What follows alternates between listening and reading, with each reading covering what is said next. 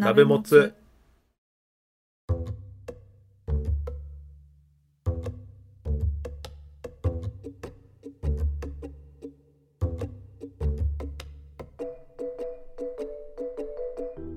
同じ鍋のもつを食うのお時間です。関谷です。ズミンです。お願いします。よろしくお願いします。じゃあ今回も早速お便りに行きたいなと思います。はい。お願いしますもつネームもちおの名付け親さんからです。ありがとうございます。関谷さんズーミンさんこんにちは。こんにちは。関谷さんの言葉巧みなトークとズーミンさんのおっとりかつ的確なツッコミが大好きでいつも楽しく拝聴しております。言葉巧みなトークね。言葉巧みな言トーク。葉巧みなトークね。こ言葉巧みなトークね、ああでも大丈夫です大丈夫です。え？ありがとうございます はいお願いします。すいません。はい。今回は相談があってお便りさせていただきました。はい。私は付き合って2年ちょっとの彼と同棲しているのですが先日家事や生活について少し揉めることがありました。ほその際私に改善してほしいことを彼が伝えてきたのですがその内容は注意や指摘をする時の言い方をもっと優しくしてほしいということでした。う可愛いですね彼氏が。優しいですね。うん彼が私から見ると非効率的だったり雑なやり方で家事をしていたり余計な家事を増やしたりするのを見るとイラッとして言ってしまうのですがその時反射的に「なんでそうするの？ありえない」などと責め立てるような言い方をしてしまいます。うん。彼は分からなくてそうやってしまっているだけなのだから「まるしないで」みたいに普通に教えてくれればいいのにと言っていました。うんうんうん本当にその通りだと思いました。そうするべきだと思います。うん。うんですが同時にどうしたら直せるのかわからなくて大げさかもしれませんが少し絶望的な気分になってしまいました。なるほどね。ズーミーさんは以前パーミーさんに対してきつい部分が出てしまうことがありそれは普段家族の前でしか出ない部分であるということを言っていたと思うのですがはいはいありましたねそういう会がその時とても共感したことを覚えています。うん。普段私は我ながら周りの他者のことを傷つけないようにトゲトゲしい言い方にならないようにしている方だと思います。うん。友人と衝突したことなどほぼありません。うん。無理をしているとかではなく自然にそう振る舞えています。うん。ですが家族に対しては反射的にトゲトゲしい言い方をしてしまうし彼に対しても同じように振る舞ってしまいます。はいはいはいはい。そうなってしまう自分なりの理由でもあり言い訳でもあるのですが私の親が私に対して取るコミュニケーションの方法が完全にそれで普段から攻撃的で支配的で責め立てるような物言いをされてきました。うんなので私にとっては家族間のコミュニケーションはそれが普通でむしろそれ以外が分かりませんうんうん。もちろんそのようなコミュニケーションでうまくいくはずもなく私は中学生の頃から親のことが大嫌いで常に衝突していて現在は絶縁に近い状態にあります。うんうん。先ほど絶望的な気分になったと言ったのは自分が大嫌いな親と同じことをしていてこれでは一生正常な家族関係を構築することなんてできないだろうと思ってしまったからです。うんうん なるほどね。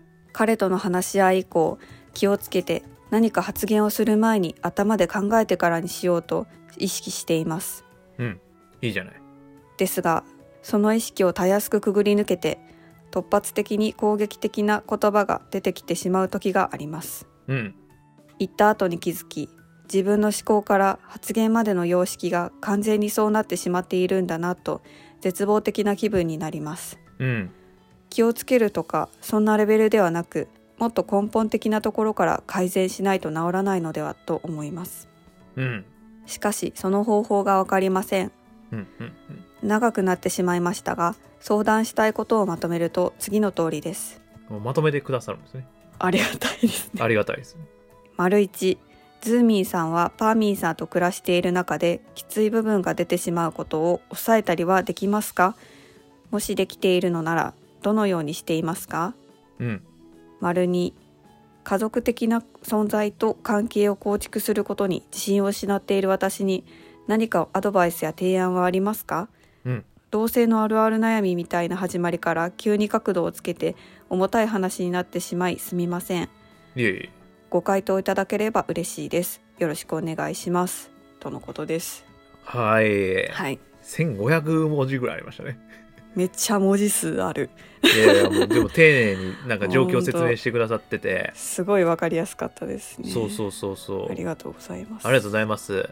えっともちおの名付け親さんなんでもち親さんと呼びたいなと思うんですけど。そうですね。もちおやさん。もち親さんで。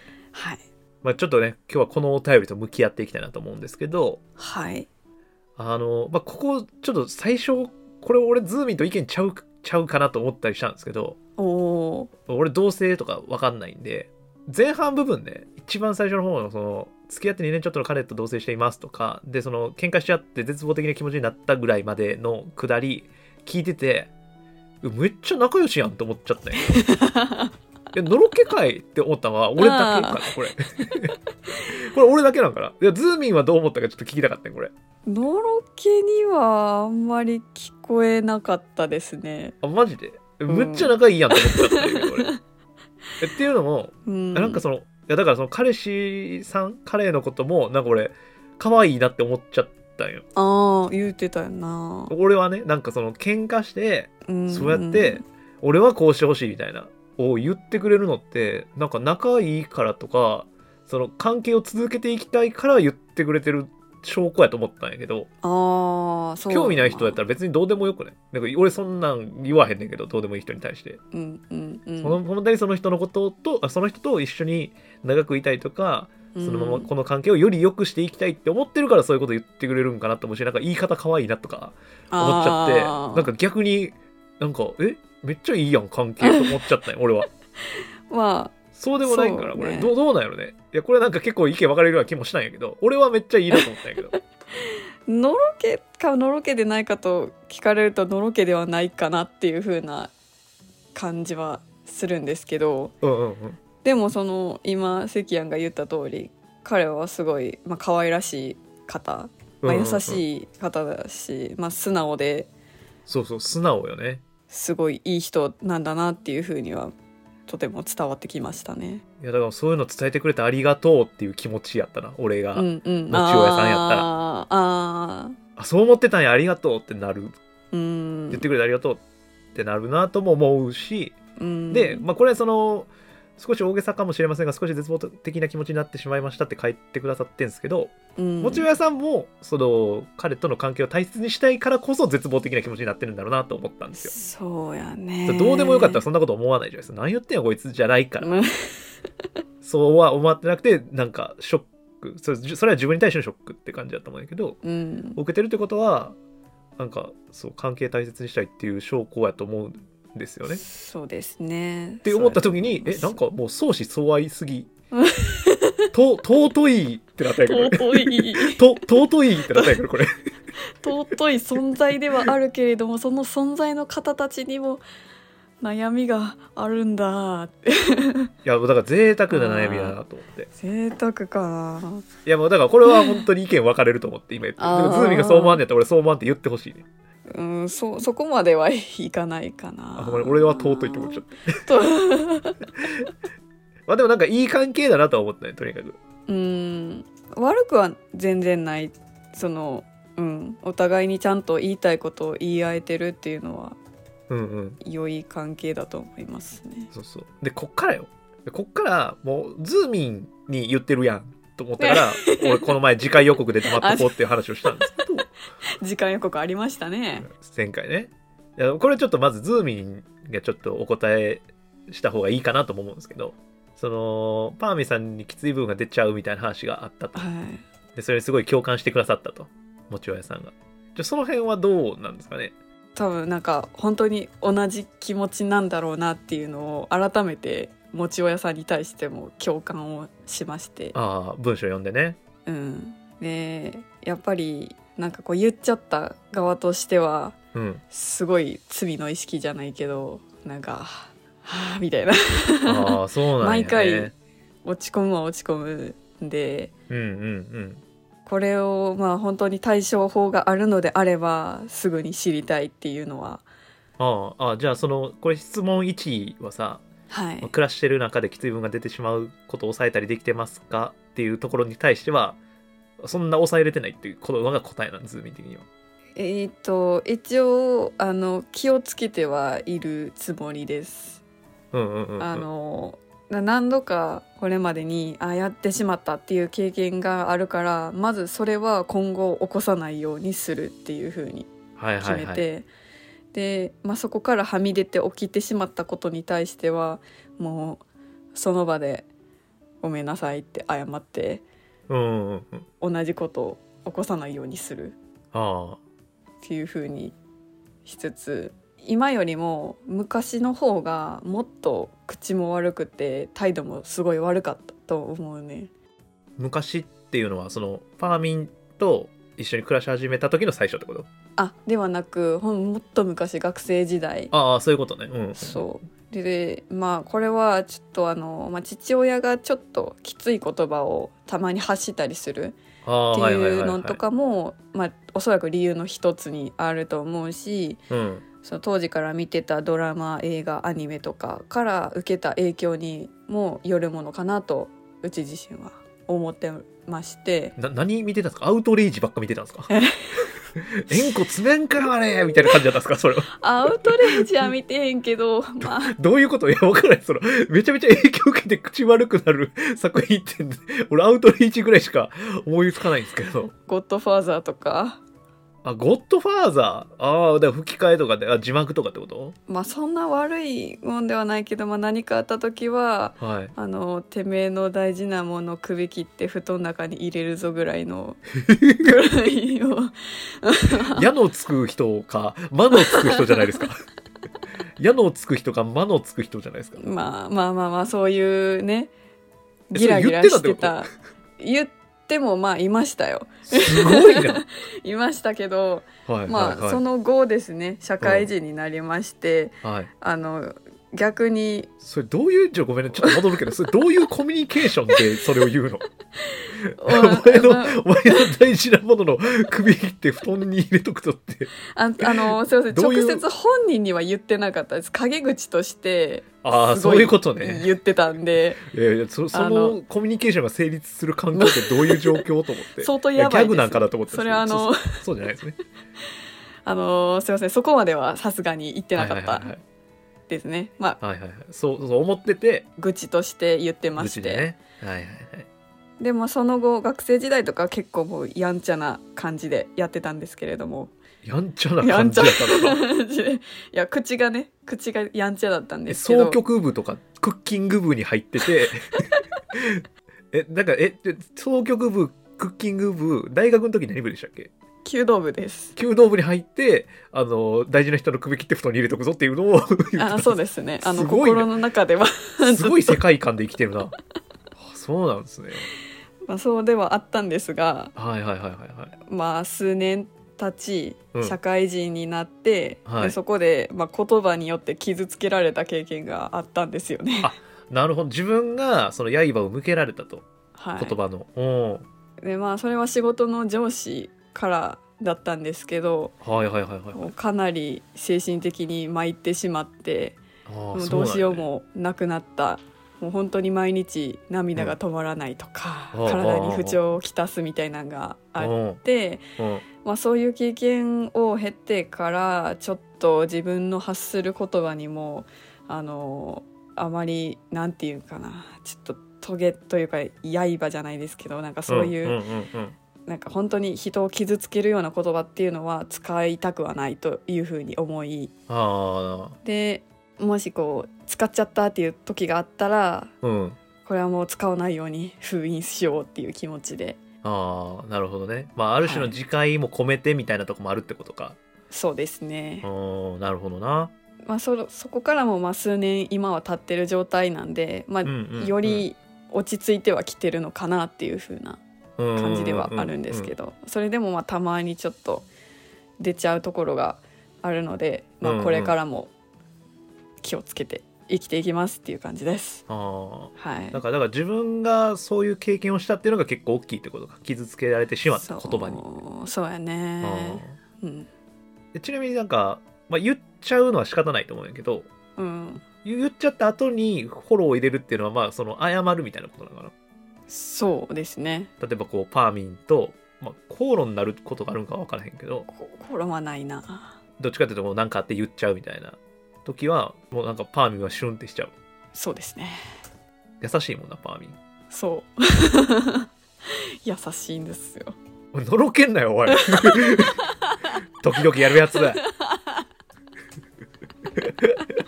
でもパーミンシュンとしたらごめんなさいって言うってことでも言葉にするって大事よなそう。でまあ今隣にいるんですけど。ちやめろだから。やめろそれ。通り過ぎていったけど今。通り過ぎていきました。あそうなんですね。はい。ちょっとこここに関してはね僕その同棲とかの経験がないんでなんか週末同棲みたいなことはしたことあるんですけどうーんちょっとなんかその辺が分からなくてそういう人の目線からいくとなんだろうなずっと一緒にいると余計気にしちゃうんかなっていうのをすごい思ったんですよ。あー。まあ毎日会うわけじゃないですか同棲してたら、うん。ももしかしたらね時間仕事仕事とか生活リズムが違ってめったに会わないみたいなパターンもあるかもしれないですけど、同じ空間を共にしてるっていう意味で言うとなんかより気にしちゃう度合いが高いんかなっていうのをすごい思っちゃったんですよね。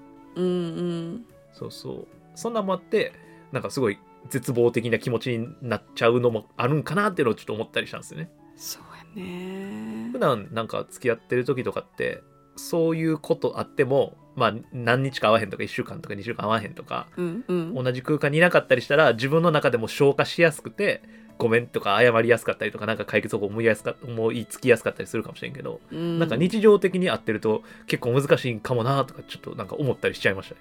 それはありそうですね、うんうんうん。まあ、お仕事の形態にもよっては、まあ、お互いに家でリモートでずっといるみたいなのもありえそうですし。なんかそそういうのもあるかなとか思ったりし別にあのあれですよ。僕同棲してるしてるわけじゃないですけど。あそうそうそう。なんかそういう環境っていうのもああるんかなっていうのをちょっと、えっと、したことない人からしたらすごい思ったって感じですね。うん。ほんでズーミン的にはそういう話なんと、まあ、2番は2人でもお答えできるかなと思ってて、はい。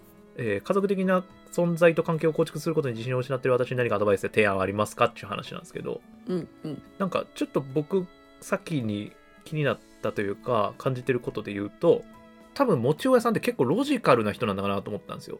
うん。ロジカルな頭の思考の持ち主なんかなと思っててっていうのもこう文章を見ててもなんかこうここれ僕の感覚の話ですけどすごいセンテンスごとに綺麗に分かれてるというかうん。テトリスのブロックがこう並んでるように僕には見えたんですよ文章がこう。ポコポコポコうんうんでしかもこうめちゃめちゃみっちり綺麗に並んでる。あはいはいはいはい。ぐらいなんかすごい組み上げて文章しかも最後にねこうわざわざこういう理由だからあのこの12の質問を聞きたいっていううん本当にこう丁寧な文章をくださってるかなと思うからこそすごいロジカルなセンスの持ち主うんな方なんかなと思ったんですけどなんかだからこそ悩んじゃうんかなってのをすごい思ったんですよ。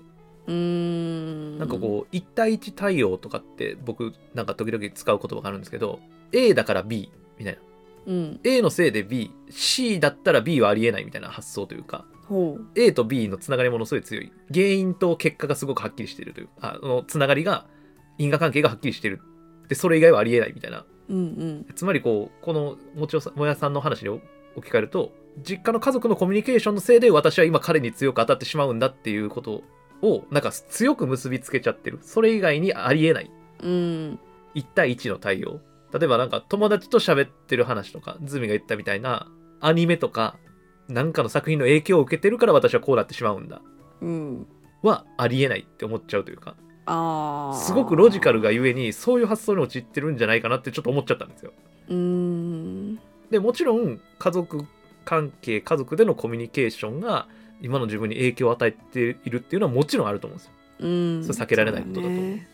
で避けられないことがゆえにそれだけに原因を見出してしまうとかなり辛いなって思ったんですよ。ああそれしか。ズーミンはさっき意味軸も言ってくれたみたいにあのお父さんの言葉遣いみたいなものに影響を受けてるかもしれないし自分がこれまでに触れてきた作品とかの影響も受けてるって言ったじゃないですか。うん。で作品とかって今からでもバンバン摂取できるじゃないですか。そうやね。で家族関係っていうのはなかなか変えようがないじゃないですか。うん。変えられませそう。だだからズーミンの場合は更新しようがあるような気がするんですけどあこのもちろさんの文章を見てる限りですよ。文章を見てる限りはなんかそういう風な思考をしやすいタイプの人なんじゃないかなと思ってあもしかしたらその原因因を一つに決めないっていう一対一対応から抜け出す原因をいっぱい作っとく。そういえばこういう友達おったからかなとかここういう作品触れたからかなとかこういう職場にいるからかなとかなんかまあ何でもいいんですけど理由は。いろんな理由の末に自分が今こうなっているっていう風に考えた方が心楽かなってちょっと思ったですね。ああそうやね。そうでも、まあ、分からんでもないというか俺もどっちかっていうとこっちタイプやから。あこうだからこういうことをしてるって僕は割と言いやす言いたいタイプの理由が欲しいタイプの人。ーうんうんだったりするんでだから今俺理由がいっぱいあってもいいって言ったけどもう理由なく私はこういう人って言う言ってもいいかもしれないけどね。ああ何かに理由を求めることが持ち親さんを苦しめているその悩みが深くなってしまっているんじゃないかなってちょっと思っちゃったな。ああこうパッと文章を見てこの質問を聞いた時に思ったことかな。うんうんうん。ズミ的にはどうでしょうあの自分以外の人の心はまあ到底全てを知ることはできないとも思ってるのでうんうん。はやっぱり話すことでしかお互いの心の中を知ることはできないんじゃないかなと、うんうんうん。うんまあ、今でもお話しされてるんかもしれないですけど。あ、そうやね。話し合いできる感じではあるよねこう。ん。うそういうなんだろうな。ちょっと揉めちゃったとしてもそういう風に言ってくれる。うん。で多分もちろさんもなんか言ってると思うんやけどうんうんうん。なんかそういう言い合える関係ってめっちゃいいよね。嫌だったこととかも含めてうん。話せるといいのかなと思ったりですかね、ズミはそういうの言うとかパーミンから言ってもらったりとかあんの？結構そこら辺はお互いに言えてると思う。それってどういう時に言うの？思った時に言うの？そう思った時は何かしらのそのアクションがあってうん。あそれ言われたらすごい傷つくっていうのでその場でシュンってお互いになったりする。お互いになるの？あ言っちゃったって言われちゃったと？そう。あごめんなさいってなって。ー 尊い関係？とだからなんかその他で何かしら小言を言うみたいなのとかは基本ないですね。なんか割とまあそうやな。ズーミンパーミンは割と波長が似てるからそういうのあんまないかもな、うん。まあ、さっきなんかその同性みたいな話をしたけど俺は。そういう機会があるっていうのは同性のメリットですよね。一緒に何かをするっていう。そのあまあ今はそうでもないそう変わってきてるかもしれないけど。まあでも同じ空間で。そうそう。同じ空間を共にするって俺なんか取り替えようのない経験やと思うねんな、うん、まあ、これからどうなっていくかっていうのそのなんだろうなメタバースとか通信のデバイスみたいなのがもっと変わってきたらもしかしたらうん。感覚が変わってくるみたいなこともあるかもしれんけどやっぱりこう対面とかリアルな同じ空間を共にしながらお話しするって結構俺的にはかけがえのない経験というか体験やと思っててそれを共有するっていう環境を作るのが一つ同性っていうののメリットだと思ってて。うんうんでだからなんかやっぱそれをしてるってすごい重要よな。うん。その時間を共にしてるっていうこと。うん。その時にしっかり話すって話ね。そうですね。じゃあ俺もさ思思った。あのこれマジで冗談じゃないっていうのを前提に聞いてほしいんやけど。はい。マジの提案ね。うん。俺ポッドキャスト2人でやったらめっちゃいいと思ってんのよこの家族的な関係を構築することに自信を失っているはい。もちおさんが今やるべきは俺ポッドキャストだと思ってておーあでこれはなんかそのまあ1とかの部分にも通じる1と2を両方解決する一つの方法だと思ってるんですがーうんうん。あの、まあ、別にあのポッドキャストに誘ってるわけじゃないしなんか関谷さんに言われて2人でポッドキャスト始めました聞いてみてくださいとかってなんか送ってきたら絶対聞かんとこうと思ってるんですけど。それのろけやから期間とかそういう感じ。いや違う違う。俺が言ったからやったって言って言われたら俺天の弱やから絶対聞かんとこうと思ってるんですけどうんうん。だからなんか別に決してポッドキャストを誘ってるってわけじゃないんですけど、まあ、かといってポッドキャストを否定してるわけでもないんやけど提案ね。うんうん。なんかさそのポッドキャストやってて自分の話してるのを後から自分で聞くって相当レアな経験じゃない？そうやね。せんよね。嫌じゃない？最初。うん。ズーミン多分俺最初嫌そうやなって思ってたよ俺。うん。この前の話に通じるかもしれんけど前回の配信の話に。なんか結構さずれない自分の認識と。うん。自分がこう思って喋ってたのがこういうつもりで喋ってたけどうん。なんかうまく伝わってなさそうやなとか、うんうんうん。えこんこれじゃない言いたい感じとか。はい。結構あって俺今でも。はいうん。それは毎回思ってます。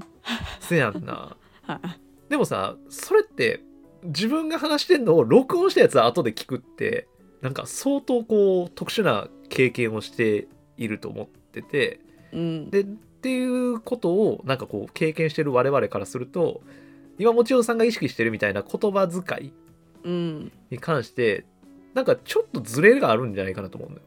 自分の認識と。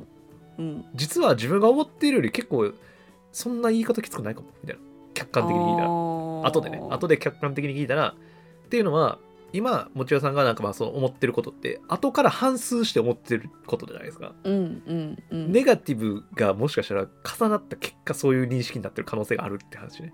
そうか。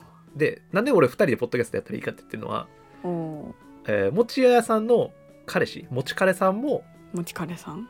そうもち彼さんがどういう反応してるかも録音で聞けることなんですよ。うーん。自分が思ってるよりそんなに響いてないなとか。あ俺こんだけ一生懸命喋ってんねんけどズーミンに全然響かへんっていうか居眠りしたなみたいな。あるわけじゃないですか。あはい。えっていう風になんかその思ったよりみたいな話もあるような気がしてるんですよ。うんうんうん。まあ逆もあると思うんですよ。めっちゃきつかったみたいな。でもなんかそういう風に自分の言葉遣いとそれに対する相手の反応を客観的に聞くってことが結構訓練としてはありになっちゃうかなと思ってるんですよ。本気で直そうと思った時にね、うんうん。でまあ極端な話だから2人でそういうなんかお昼ご飯食ってるとか、まあ、晩ご飯でも何でもいいですけどご飯食ってる時の音声ちょっと録音しようみたいなんで録音したやつを後で聞き直すみたいなのはなんか全然ありだからそれを配信せずにねうーん。後で自分で聞いてみるとか2人で後で聞いてみるとかあはやるのはいいかなと思ったりするしでもし配信するんだったらえっとこれを僕はすごい意識して喋ってるんですけど普段。ズーミンと喋ってるしかつズーミンの後ろにいる第三者全然知らないいたくさんの人たちに向けても喋ってるっていうのは多分言葉きつくなりにくいと思いますね。うんうんうん。全然知らない目の前にいないはずの第三者を想定して喋ると自然に言葉遣い変わると思いますね。そうですね。だから僕常に敬語なんですよ。ズームに喋ってるはずなのに。うん で時々まああの普段 なんでやねんとかさっきみたいにの ろけんなよとか言うんですけど。えでも普段喋ってる時は俺敬語になっちゃうのは常に第三者を想定してるからなんですよね、あみたいなのをなんか何回かやっていくとちょっと体馴染んでくんちゃうかなっていうこれ結構ガチなアドバイスのつもりで言ってるんですけど。なんかまああとはそのポッドキャストって結構うんまあもちろんこれ一人でやってもいいと思ってるんですけど。ーうん。そのライフログ的なとこあるじゃないですか。あ日記みたいいなうんうん。で結構一人で配信されてる方とかそういう方多いような気がするんですけどそうですね。ちょっとこうセラピー入ってると思うんですよね僕。ああ後で自分のこと聞き直す。とその客観的に自分のことを見るとか自分が今持ってることを言葉にまとめてそれを、えっと、声に出して言うっていうことが多分俺精神衛生上めっちゃいいと思っててうん。みたいなのもあるから、まあ、割とおすすめかなと。まあそう2人でやるのは多分ね持ち彼さんのあの気分とか思いとかもあるかもしれんけどまあ遊びと思ってうんそういうのもやってみるのもあるかもしれんし、本気で本気でちょっと一回聞き直してみたいね。私の声自分の喋ってる言葉みたいなんでやってみてもいいかもしれんなってちょっと思ったりしました。そうですね。一回まあ配信なしで録音だけはもちかれさんも了承してくれそうな感じはしますし なんでってなりそうやけど。え？で撮んの？っ て変なことしてるからポッドキャスターって。自分の撮ったやつ自分で編集して聞き直して。うん確かに。相当変なことしてるんやけど実はそれ結構そういうなんだろうな自分の喋り言葉とかを客観視するっていう面ではめっちゃいいんちゃうかなって思う。うんうん。まあ癖とかもわかるやろし。そうそうそうそう。わかると思う、うん。まあ、よかったらって感じですねこれは。おーであと、まあ、自信ないって話してたんではい。ちょっとちょっとあの今からカッコつけさせてもらうんですけどおお。じゃあなんかこれたまたまなんですけど大学時代の後輩があの結婚式をするって言って、まあ、結婚式出るんですけどうん。あ大学時代の研究室の子たちが結婚するんですけどだから先輩も来てくださいみたいなんで言われてでそのプレゼントみたいなのを研究室として渡そうみたいな話があってでその時にちょっとこう文章を関谷さん書いてもらえませんか？みたいなその新郎新婦の後輩に当たる子に頼まれたんですよ。うんうん。でフォーマットがまあこうなんかタイトルみたいなのとうん。でタイトルに関するちょっとこう一文とそれに関する説明みたいなんでちょっとこれあんま詳しく言うといろいろ分かっちゃうんでやめるんですけど避けるんですけれども、まあ今言ったみたいなタイトル一言でそれに関する詳しい説明みたいなのを一冊の冊子みたいにしてうん新郎新婦にプレゼントしたいっていうのが企画としてあってでその文章を関谷さんちょっと協力してもらえないですかって言って書いた文章がうんうん。あって餅屋さんと餅カレさんもかな。おおねちょっと送りたいなと思って。送りたいな。関 P が。関 P のプロデュースの。そう。ボカロ P なんですけどね。作作詞作曲作詞作曲やっちゃう。ボカロ P ではないと思うんですけどまあ P P, P がね。P が。ちょっと読みますね。はい。タイトルが「夢」っていううん。感じしてますね。ああちょっとさっき言っときますけどめちゃくちゃカッコつけるんで。あのあ文章文章俺どっちかというとカッコつけるタイプの人なんで、えータイトル「夢」でそれに対する一文、えー目の前で起きている現象は全てどこかの誰かの夢でありあなただけの夢でもある。うん。結婚に姿形はない結婚とは家族になるという思い込みにより成立する概念もしくは社会を成立させる上での一つの制度でしかないが多くの人がこの結婚という言葉に幸せの一つの形であるという夢を見ている。夢とは人の想像力により作り出される自由で身勝手な可能性であり伝染する集団幻想である。この結婚という姿形のない集団幻想はどこかの誰かの夢を聞かされているのと同義でありその存在をむやみに信用していいものなのかどうかわからない。夢は誰もが作り出すことができるがそれゆえの危うさを持ち合わせている。しかし夢が実現した時それはまた新たな夢を想起させる。結婚というどこかの誰かの夢を実現させた時それはかけがえのない誰かとの夢となる。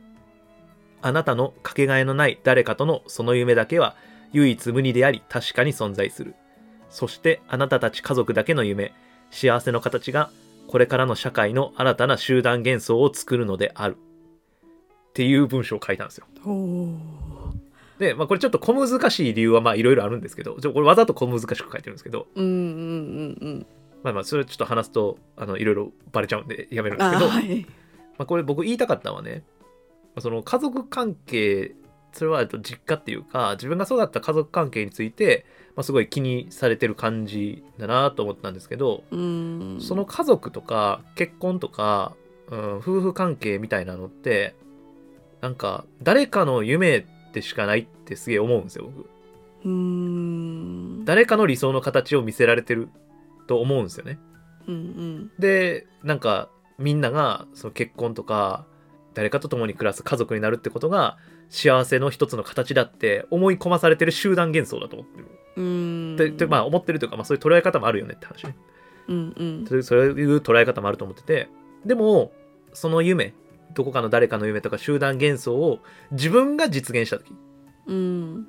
それは自分だけの夢にもなるって思ってて。